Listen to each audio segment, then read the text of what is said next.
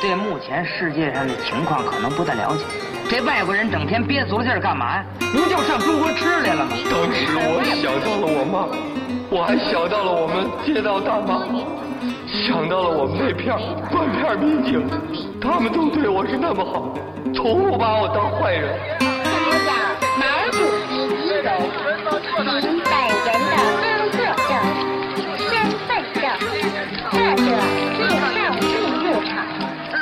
闲板电台，活着不能太正经。大家好啊，闲板电台，我是曹睿。我是胖子，现在初几？今天初四，初四，我们终于正常的断更了一天。初三没录。对，因为昨天我去喝酒了，宿醉了，我现在刚醒，也不太清楚现在嘛状态。脑子还是懵的。对，喝的有点大。嗯，这期啊，咱说说这个，呃，提有听众提出的一个一些比较懈怠的问题，还有，呃，我可能来回答一下音乐类的好这个问题，行吗？好，嗯，那咱开始了啊。嗯，第一个，哟，这个没看不见 ID 啊。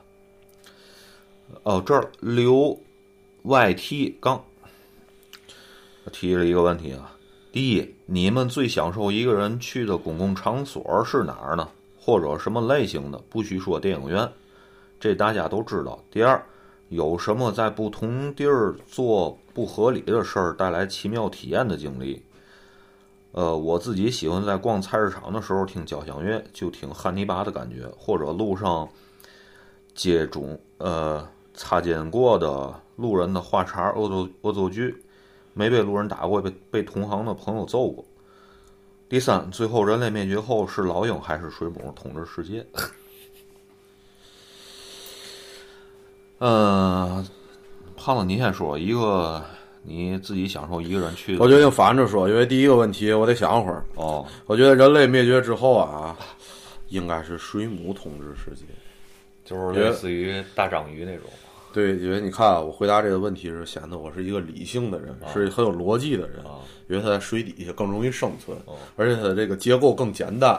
它在海洋当中，这个食物获取也比较方便。这个老鹰呢，肯定还是得吃点残渣嘛的。人类都死了，都是尸体，它吃一段时间，尸体腐化了，它可能也就没有吃的，就生存起来会更难。主要是这个，水母可能更容易生存。我觉得啊，是越在这个食物链顶端的动物越不好生存。我是这么想的，嗯，对，也是有逻辑。为嘛？对对，为嘛恐龙被消灭了？没错对吧？？对，它就是在食物链顶端。对呀、水母这个喝点水可能就就就能活不是。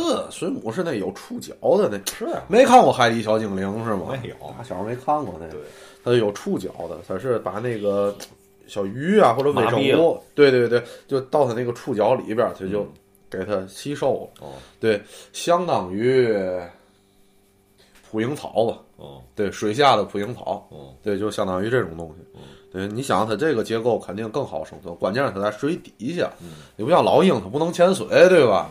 这个地球水的面积还是大的，所以它肯定更好生存，对吧？而且天空不是更广阔吗？天空更广阔，行吧？那你要非这么说，我也没有办法驳倒你，对吧？反正人类都灭绝了，谁能统治这个世界，也对我来说没嘛意义。对，然后咱反过来啊，问第一个问题就是享受一个人去的公共场所。嗯，其实我还挺享受一个人在大街上瞎开车。哦，对这个体验，可能你你还体验不到。嗯对，就是一个人漫无目的的在闲逛。对溜溜车河，是我是确实是感觉还是挺美的。我以前小的时候特别喜欢骑着自行车在楼群里逛的。不一样，你这个就是交通工具不一样。但是骑自行车累呀、你一会儿不就累了？你开车累的时间长啊。小时候有体力了还，小时候不知道累，仨小子。骑个俩小时的都不带累的。好嘛，赶上那阿姆斯特朗了。对，然后公共场所，嗯、我一个人还去过哪儿？我一个人不太爱在街上闲逛，就在公共场合闲逛，那是太没事儿干了。对，要嘛，男光嘛，女光浪，来不是男光嘛，我忘了那个。呃，那个男的浪，哎，女的浪一门框，呃，男的浪到处逛。说明你还不够浪。对，就骑上自行车就浪了，不骑自行车骑自行。车那个体验还还还挺挺浪的，我觉得对啊，就是您。对，就是那种你可以漫无目的的，然后也找一个目标。可能天津这个城市还小点儿，就是你所有的道路都特别熟了，没有一个未知的一个体那一个那种到这个开车到一个未知区域的体验稍微差一些。嗯。但是你就可以漫无目的的大街上开着车，等红绿灯时看旁边这车。把头看车车里都干嘛了，嗯。听会儿歌，嗯。就是漫无目的开会儿，是一个特别好的放松。我有一次在北京嗯。骑过一回自行车，嗯，就是我从从二环到三环都不会堵车。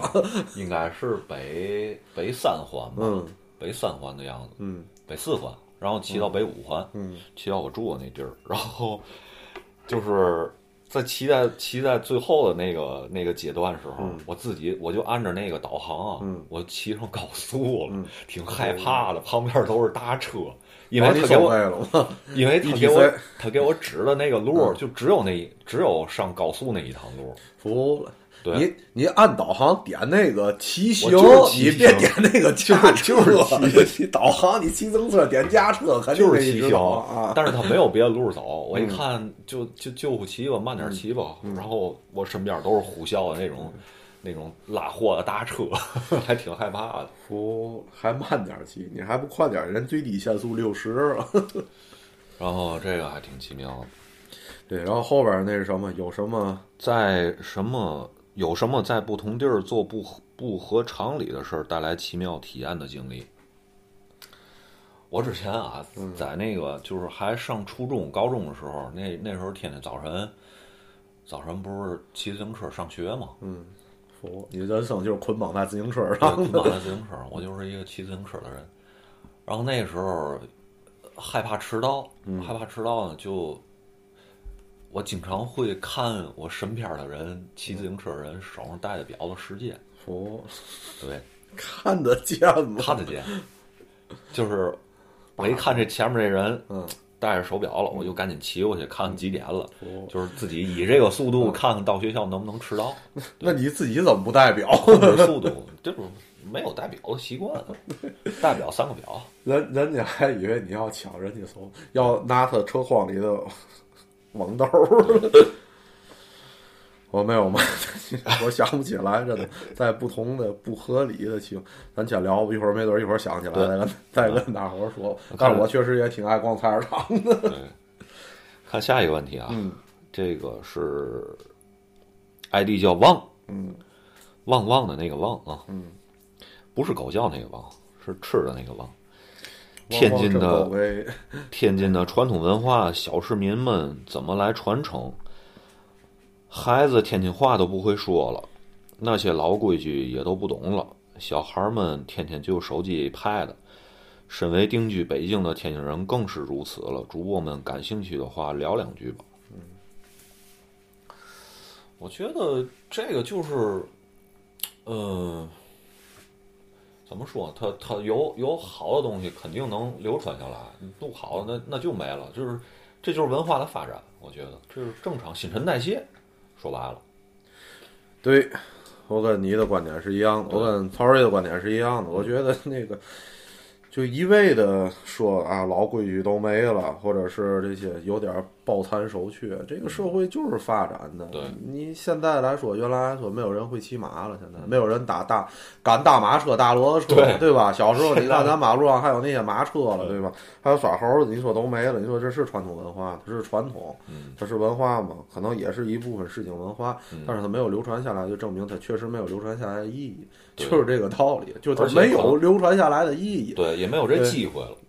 说白了，对，就是，嗯就是你他这个物质在在他这个生活的这个环境下，现在的现代化生活当中，它已经没有存在的必要了，对，对吧？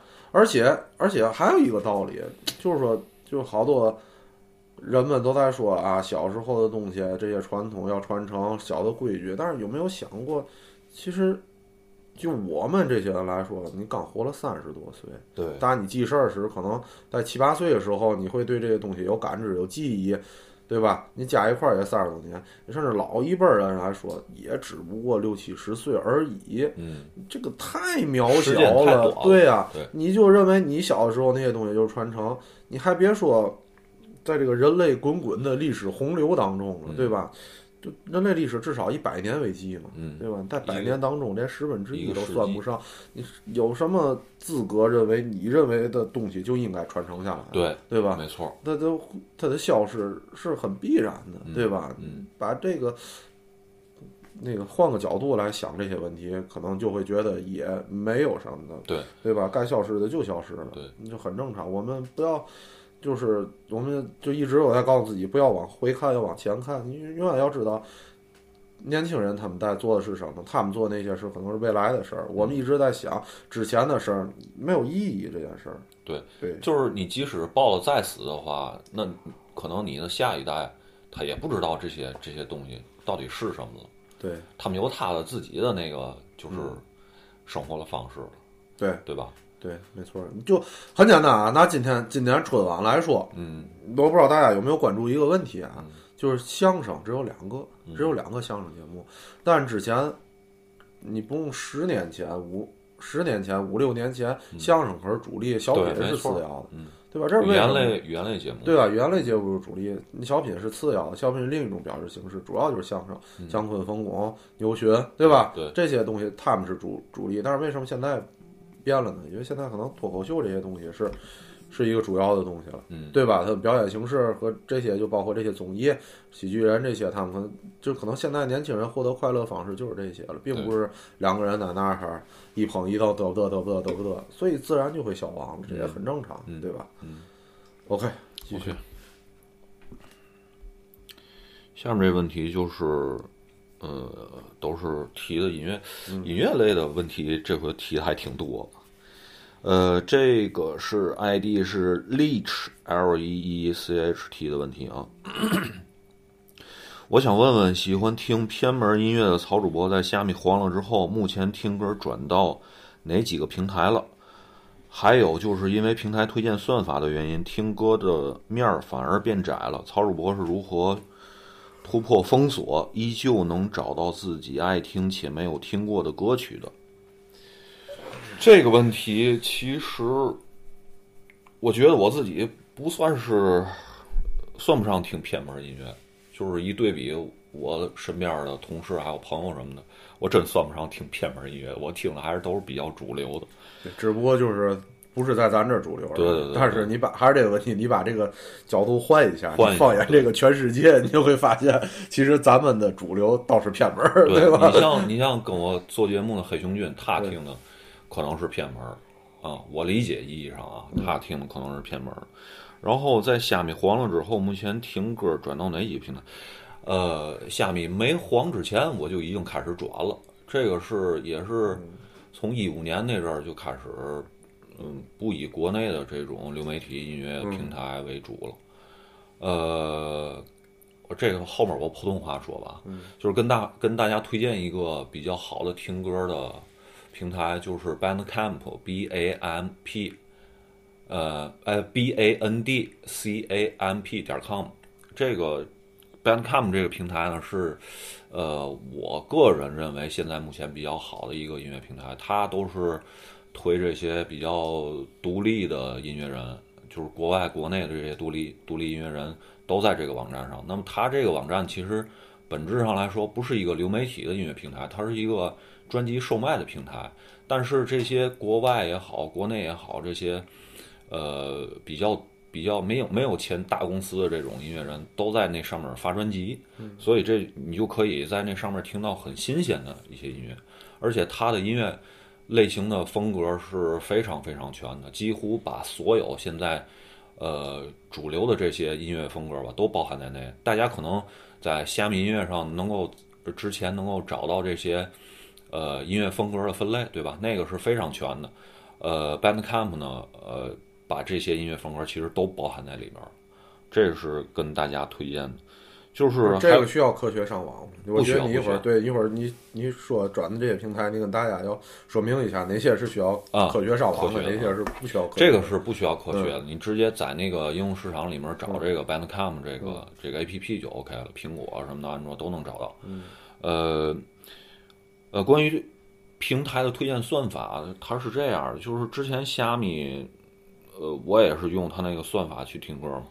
然后有一段时间我还挺喜欢这种方式的，但是到后来我发现，确实是像这个听众说的，听歌的面儿越来越窄。呃，那这就造成了一个原因，就是就是说现在的这些呃，我们国内的这些平台的算法，它都是根据你喜欢的音乐风格的这些风格标签儿，你听的东，你听的这个这个这一个风格的标签儿的歌越多，它给你推的这个类型的就越多。那其实再给大家推荐一个网站，之前在那个虾米那期节目里说了，叫呃 Album of the Year 这个网站，这也是不需要科学上网的。那这个音乐呢，这个呃这个网站呢，这个网站是把呃它每天都会更新，它每天都会把欧美这些这这呃那一边的每天发的专辑呢，都会更新在自己的网站上，但是它不提供你听歌的链接，对，它就只给你一个信息，就是我今天发了这些专辑，大家可以按照这些呃提示吧，我觉得可以在国内的这些流媒体上也能找到这些发行的新的专辑，可以听这些新的歌。所以这个，嗯，大概就是我现在就是用的比较主流的这两个方法吧。然后我我现在已经不再依赖于这个网站上面了。我喜欢的专辑，我都会自己列一个表格，然后把这个歌曲名、专辑名、还有艺人名、还有风格，我都会记录下来。这样我找专辑的话，可能也会更方便一点。嗯，这是这个问题啊。嗯，再有一个，下面这个听众是塔卡西提的一个问题啊，想问两个问题：瑞哥作为一个深度乐迷，有曾想过创作音乐吗？以及明哥曾经请来的嘉宾，在优现在是否还扛着不上班吗？我先说这第一个问题，确实没想过创作音乐，自己应该是。吃几碗干饭，我自己还是挺清楚的，干不了这行，嗯，没有没有这方面的，嗯，怎么说呢，灵气儿吧。那曹师有问你个尖锐的问题，你会乐器吗？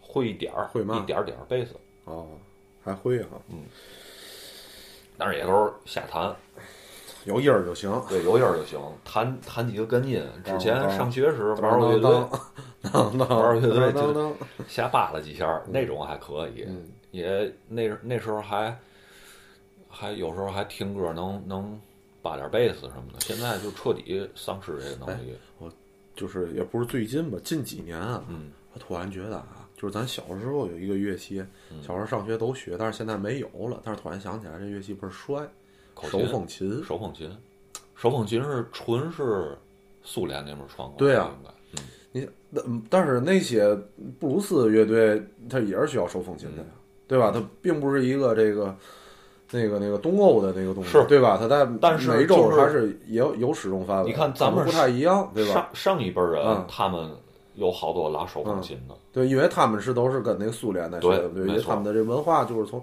他们所受的西方文化其实是东欧文化，对对吧？对然后咱们现在受的西方文化可能就是北那个美洲、北美、北美和欧洲、西欧的这些文化，对吧？没错，对。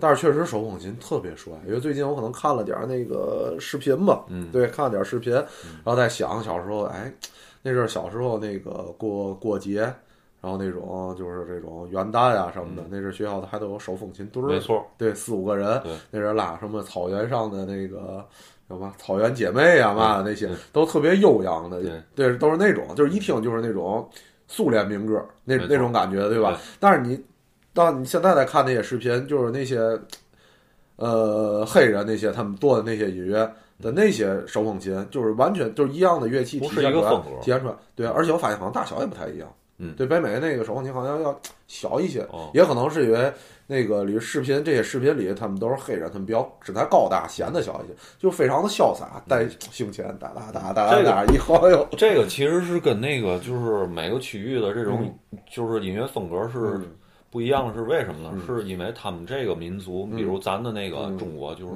五声音阶，嗯。它就这五个嗯。五个音符，对吧？那可能苏联嗯。可能是另外一种形式，然后北美是又是另外一种形式。他们他们每个民族每个区域的这种呃，就是常用的这几个音是是都是固定的。嗯，当然这我理解可能比较狭隘啊，它是它是这种你。而且就是你听日本的音乐，嗯你一听你就知道是日本的音乐，啊对对对吧？因为它它就是那些个音，嗯。对组成的。嗯哎，那让让你现在啊，嗯让你觉得你生活太乏味、太无聊了，这个咱们也不太对别的不感兴趣，让你拍个电影，你肯定也拍不出来，嗯对吧？那你学个乐器吧。我其实之前是是这么想过，我、嗯我不想再学乐器了，但是我挺想接触一下 DJ 这个行业。哦，最现代化的，对，最前沿的这个，对，因为呃，DJ 的这个这个工作，它其实是对于音乐的再加工。嗯，我理解是再加工。因为你看，就是像那些什么。呃，世界百大 DJ，、嗯他们为什么能进入这个这个名单儿这个 list 里面？嗯是因为呃，他们会会有这种，你比如每年是在哪儿演过，嗯。然后你需要有自己的 remix 的那个、那个东西，你 remix 的东西其实等于就是在创作了，嗯。啊，等于他把原曲都拆拆了之嗯后，通过你自己理解，再再再传成一个新的，嗯。传成一首新的歌，嗯，然后你每年要发这些专辑，这你你你符合以上这些标准之后，你才能进入到这个百大的这个这个 list 里边，而并不是说我我现在的我我是以商业的这种标准去考量，你才能进入这个这个这名单里。而且就是你 DJ 还还分好多，你比如对呀、那夜店里的有专门那放些 set，对啊对，underground 里边肯定不一样啊。对你 还有比如就专门我就是玩黑胶的，那就是玩黑胶，我还挺想去学学怎么去去去弄黑胶的这个这个方式，我觉得这个还挺好玩的。嗯嗯，它是一个特别精密的嗯这个这个嗯动作，因为你在放黑胶的时候，你自己你你首先你对你要放的音乐先有一个大概了解，嗯然后你可能还得在黑胶上做一些记号什么的，嗯就是就非常精确。嗯，你不能是到台上你现找哪首歌，不可能是那样的。咱看看，举起来，在那个昏暗的灯光下看看，哎呦，这在哪儿？这搁这块地儿？我之前看过一个那个国外特别有名的一个 DJ，、叫那个 Jeff Miles，嗯杰夫买儿子，然后他是打三个那个黑胶台了。嗯，你咱一般看的不就就是两个吗？这双钉儿，对双，他是三个，我嗯操！他那双手上的保险是几百万美金的那个保险，就是他那个手是非常非常珍贵的，嗯，就是还对这个还挺感兴趣，嗯，如果有机会吧，看如果有机会玩玩，可以玩玩，行，你一说如果有机会，我就知道这事儿基本上没嘛戏。黄了啊。然后下面这问题，就是明哥曾经请来的嘉宾在右，是否还扛着不上班？这个不太了解，好像据听说也也是好像太扛不住了。对，确实，嗯，对对，那个再有现在的情况就是联系的少，对联系的少，确实有点不太清楚。挺神秘的。对对对，行行行，再看下一个啊，嗯，这是 ID 叫当代小学生，有没有音乐风格、音乐人、专辑分类详细的网站推荐一下，或者和音乐相关的一些功能性网站，类似于之前推荐过的 Who Sampled。虾米倒了，听到喜欢的歌再找相似歌曲比较费劲，想问一下主播们有什么好的方法没有？这跟刚才那个问题也挺类似的，对跟刚才刚才已经推荐了两个网站，一个是 Bandcamp，一个是那个、那个 Album of the Year。嗯呃，再推荐两个网站吧，再推荐两个。第一个就是 allmusic.com，嗯，这是我从上高中就开始用的一个网站。嗯，这个网站是呃，包括虾米，他们的音乐风格标签儿都是从 allmusic 上去搬过来的。嗯嗯，所以这个这个网站呢是对于艺人的介绍、对于风格的介绍，以及对于音乐风格之间的关联的介绍是非常非常详细的。呃，应应该是不用科学上网。嗯，我因为我之前用的是不用科学上网就能就能上的这个网站。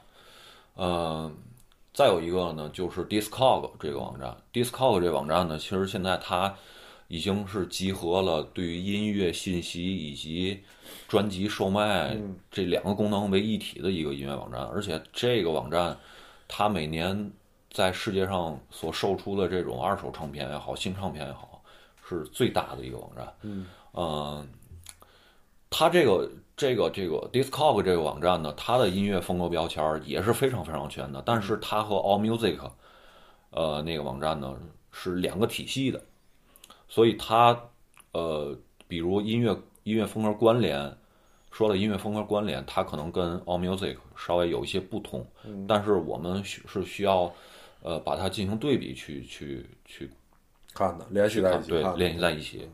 然后 Discog 呢，不不用科学上网也能上，但是速度比较慢。你科学上网之后呢，这个就非常快。嗯啊，如果大家就是你比如想购买在国外的这个、呃购买国外的这些黑胶也好，呃二手唱片也好，可以上这个 Discog 这个网站去看看。嗯好，这个是这个问题啊，嗯。下一个问题是范雨萌这个这个听众提出的：如何系统的、科学的、少走弯路的了解某些音乐，如摇滚、民谣？当然啊，想了解一种音乐风格，先听线班电台，对吧？我跟黑熊君会做一些相对来说不太主流的这种音乐风格的介绍。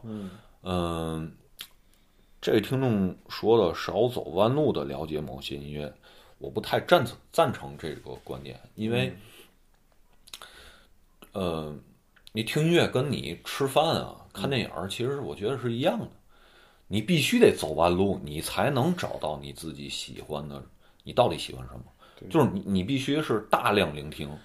当然了，就是你你看一些就是乐评人也好，还有像像我们前面电台这些播客做的推荐的这些音乐也好，它，但是它毕竟是有限的推荐，嗯，对吧？然后这些推荐的东西，你听完之后，如果你感觉更加饥渴的话，那我觉得你就可以按照我刚才之前说的这种，呃，就大量的听吧，就没有没有没有其他的方法，我觉得。再推荐一个播客叫《迷失音乐》，这是我之前的领导贺瑜做的一个呃播客，大家可以听他的这个播客去了解更多，嗯，比较小众的这些音乐，嗯，他推荐的都是啊、呃也是非常棒的这个这个音乐类型的，各种风格都有，嗯，迷失音乐啊，嗯。下一个问题，嗯，最后一个问题吧，这是叫博洋的这个听众提的。这么有心的节目，真的是给我们这些春节禁锢在家里的小伙伴带来的最好的新春礼物了。想到哪儿问到哪儿，咱有没看这问题呢？咱咱有没有过想放弃的时候？最后是怎么扛过来坚持做节目的呢？吃的节目做了好多了，但我想问问，有啥外卖可以点到的美食吗？主播推荐一下。我不点外卖，啊，你不点外卖？不是这个问题，我需要说明一下啊。嗯第一，我不点外卖；第二，我不吃麦当劳。但除非那个实在不行，坚持不住，是就是也不是啊，就是实实在比吃别的都太费劲的情况下，我才会选择这两件事儿。嗯，否则的话，我哪怕是自己在家煮袋面，我都不会点外卖。嗯，对我对这个在点外卖这件事儿上还是挺传统的，我真的觉得他做的不好吃。嗯对，不香，吃着不香。嗯，对。但是小明儿还是挺爱点外卖的，对这件事儿还是还是挺那个什么的，就是因为他觉得做饭比较费事儿。嗯，对，做饭确实太费事儿了，太费事儿尤其是你自己做饭确实太费事儿了，所以我宁愿煮方便面。所以现在就储备了好多那个，就是。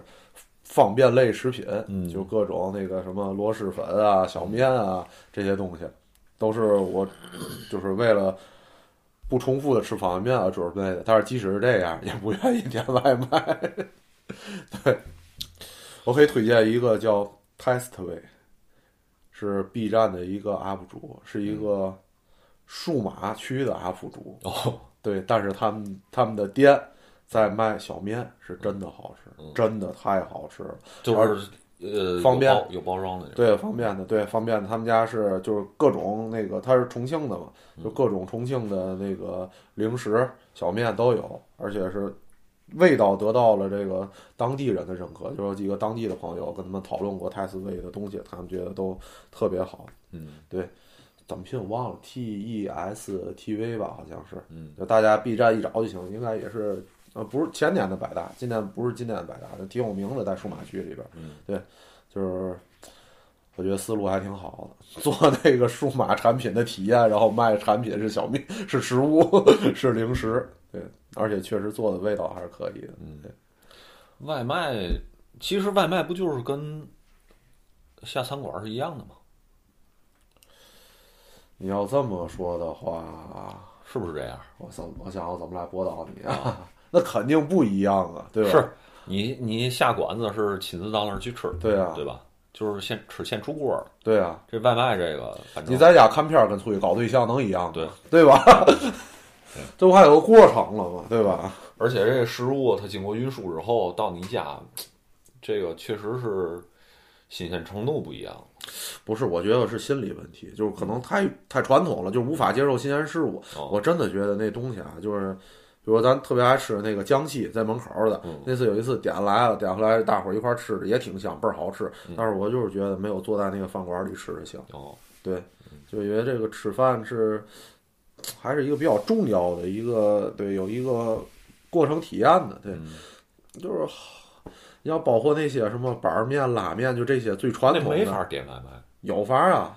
那点完外卖嗯到家面都坨了。没错儿，对，就是哦就是说，不好吃对，能点，但是它就是就是这个道理，它送到你面前之后，和你坐在那个餐厅那儿点完之后等一会儿，它送到你面前来吃这个食物口感就是完全不一样嗯，所以我就是不太不太愿意接受外卖这件事儿嗯，除非在家太懒了，太懒了，或者今天家里还有个客人，有两三个客人，我不能说我给你们一人煮一袋方便面吧，对，你们挑嘛口味儿的，对吧？家里都有，所以大伙儿人对人家要能接受，对订外卖，对，这还是这还是在那种在这儿四点来烟屁股，到六点不要走那种，对吧？基本上就是，如果是你想，就是平时叫朋友到家里来吃饭，我肯定会准备，就下午就开始，至少下午就开始准备，对吧？准备半天儿，对吧？然后就招待朋友，肯定是就是另外一种方式，嗯对。然后再加上这个，就看麦当劳这个东西，我觉得太邪恶了，又吃不饱。麦当劳你吃不饱，对，没错，特别吃多少。吃不饱。